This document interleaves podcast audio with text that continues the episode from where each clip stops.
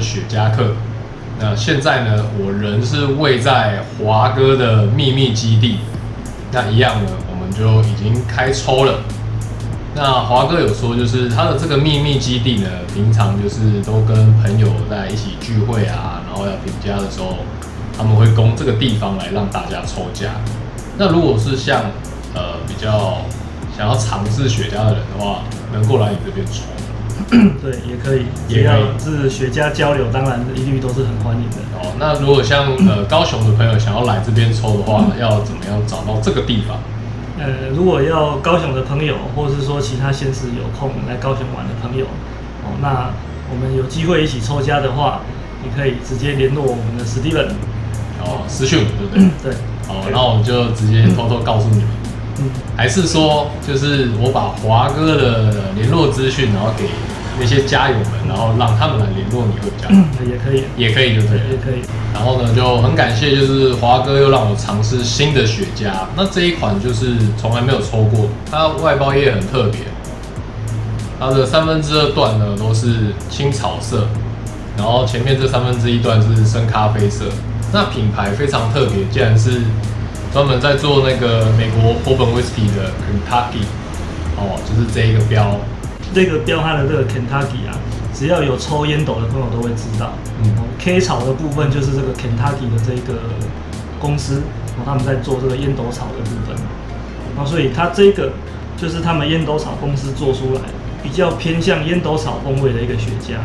它的基本调性基本上是偏离雪茄还蛮多的。嗯哦，主要的风味你这里抽起来就是它就是满满的那个烟斗风味，对，很特殊。然后很滑顺，然后而且其实卷工也非常好，就是它整个吸气的那个通畅度啊非常之好，你不会感到任何的塞度。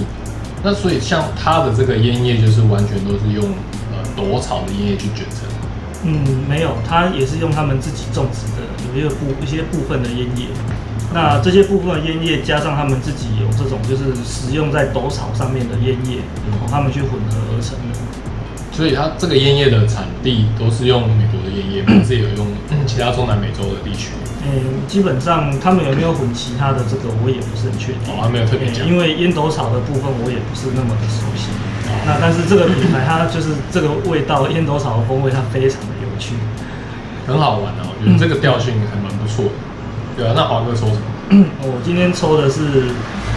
Rocky Badel，哦，这是它的三古隆马杜罗的朗 c e l o 它的这个三古隆马杜罗里面算是我 RP 系列里面我非常喜欢的其中一个系列。它的可可类跟咖啡味的这个风味，它非常的浓郁，非常的奔放，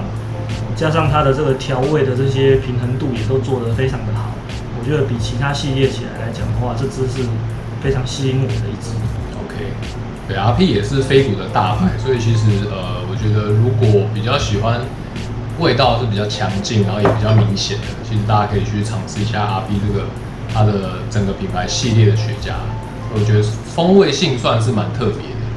然后呢，今天其实各位家友算是有福了，因为难得可以跟我们这个暗黑界的飞谷王碰面交流交流。那 他准备了其实一系列的关于就是雪茄的基本的相关知识啊，然后还有很多专业性的问题，就是我们会在今天的影片呢，就是一一的讲解介绍。那可能这个系列会比较长，看我们把它做成三部曲。哦，那个大家来让大家好好的学习一下关于雪茄的专业性的东西。那作为就是能够请教前辈关于雪茄的一些问题的部分啊，我觉得第一个就是要先来问问华哥，就是我觉得包含很多呃新手的家友，甚至是对于雪茄有好奇心，然后还没有尝试的人，他们一定都会想要了解，就是说今天抽雪茄啊，到底是在抽什么？在抽雪茄这个意义上哦，其实它是一个非常广泛而且非常有趣的一件事情。对，一般我们会看到的抽雪茄，大家在抽雪茄这个部分，我们可以在路边会看得到抽雪茄，哦，这是一个很随性的一个部分。我们可以看到有些人在雪茄馆里面在抽雪茄，哦，那有些人会在谈生意的时候抽雪茄，哦，像抽雪茄的族群，包括可能有一些商业人士，对哦，甚至是医院的一些院长，哦，这些他们其实都用雪茄来作为一个社交的工具，或是说作为一个你交朋友，那或是说谈生意，这些它就是雪茄都是一个我们促进我们人际关系发酵一个作用的一个东西。嗯可是有很多人他在抽雪茄，你会觉得很奇怪，他就是一支雪茄拿起来，然后就这样子抽，然后你看他会抽得很快，嗯那就是这只整只雪茄在享受上，你就会觉得会有一个很奇怪的疑惑，就是我雪茄抽这么快，他没有相信，那到底是在抽什么？或许这些人抽的就是一个门面，嗯或许这些人抽的就是求自己的一个爽快，对，哦这些都是雪茄它当下赋予我们的一个意义。嗯所以回到最初的这个最初的这个动机来说，对，你在这个当下，你抽这支雪茄，它的作用和意义到底是什么？你想要好好的享受它，哦，你想要拿一个雪茄很帅气的这样子抽，哦，你想要朋友聊天，哦，或者像我们这样平常这样子对聊天的时候，我们可以抽个雪茄，大家聊个天，跟喝酒作用这些都差不多。到底你要抽这支雪茄的时候，你这支雪茄它要让你带来什么样的东西，这是非常值得我们去深思的一个部分。嗯，OK，所以其实像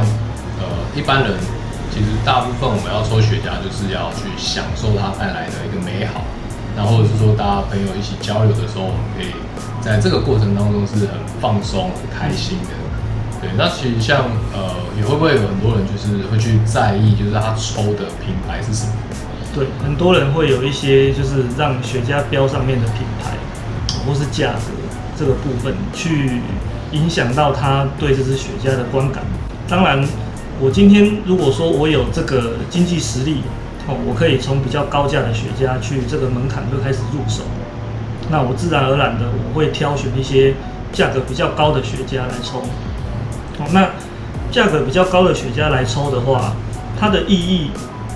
跟它品牌赋予它的这些特性